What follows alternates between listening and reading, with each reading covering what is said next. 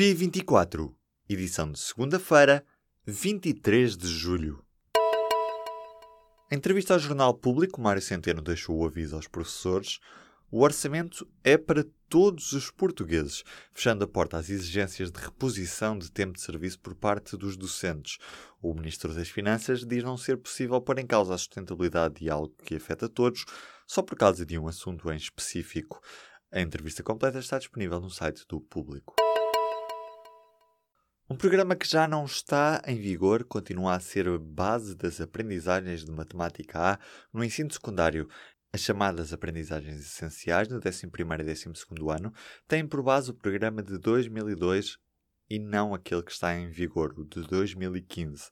O presidente da Sociedade Portuguesa de Matemática diz que esta situação não é compreensível nem aceitável. A inspetora das finanças com uma conta offshore acabou por não ser punida. Filomena Martinho Bacelar tinha uma conta offshore nas Ilhas Virgem Britânicas, mas acabou por não sofrer uma punição disciplinar da Inspeção-Geral das Finanças, isto isto porque o instrutor do inquérito pedido à PGR considerou não haver à data uma violação do interesse público nem dos deveres essenciais a que os inspectores das finanças estão vinculados através do Código de Ética. O clima úmido não afeta a qualidade das colheitas, mas compromete o sabor. Quem o diz é o dirigente da Confederação Nacional da Agricultura. Em declarações à agência Lusa, João Diniz garante que o volume das colheitas registra boas quantidades, mas as produções mediterrânicas a céu aberto, como frutas e hortícolas, também precisam de muito sol que tem faltado este ano, diz.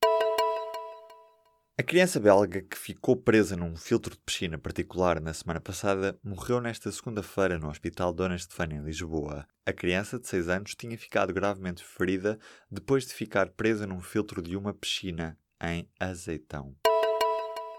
O polémico deputado federal Jair Bolsonaro, de 63 anos, foi confirmado como candidato à presidência da República do Brasil nas eleições de outubro deste ano. O homem foi escolhido na convenção do Partido Social Liberal neste domingo. Bolsonaro está a ser julgado no Supremo Tribunal Federal por crime de apologia à violação e injúria. Defende várias privatizações no Brasil e a saída do país do Acordo de Paris. Os dados dos utilizadores vão poder ser transferidos mais facilmente entre Google, Facebook, Microsoft e Twitter. Na prática, os utilizadores vão poder migrar de uma empresa para outra sem terem de descarregar os dados e voltar a importá-los. Vai bastar apenas transferi-los. Este passo tem como objetivo cumprir as novas regras de proteção de dados da União Europeia. O Parlamento de Havana está a discutir a revisão da Lei Fundamental de Cuba, que vai passar a reconhecer a propriedade privada. O termo comunismo é substituído pelo socialismo, mas o Partido Comunista continua com a força motriz fundamental do regime. Também o casamento homossexual deve passar a ser permitido no país se o documento for aprovado em referendo. O sorteio da terceira pré-eliminatória da Liga dos Campeões ditou um encontro entre o Benfica e o Fenerbahçe da Turquia. O jogo da primeira mão está marcado para 7 ou 8 de agosto e a segunda mão para dia 14.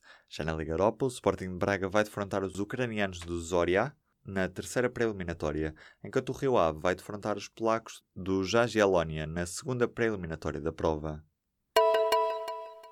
Esta semana arrancou com o aumento das temperaturas. Os termómetros vão começar a subir, mas o céu mantém-se nublado em algumas zonas do país.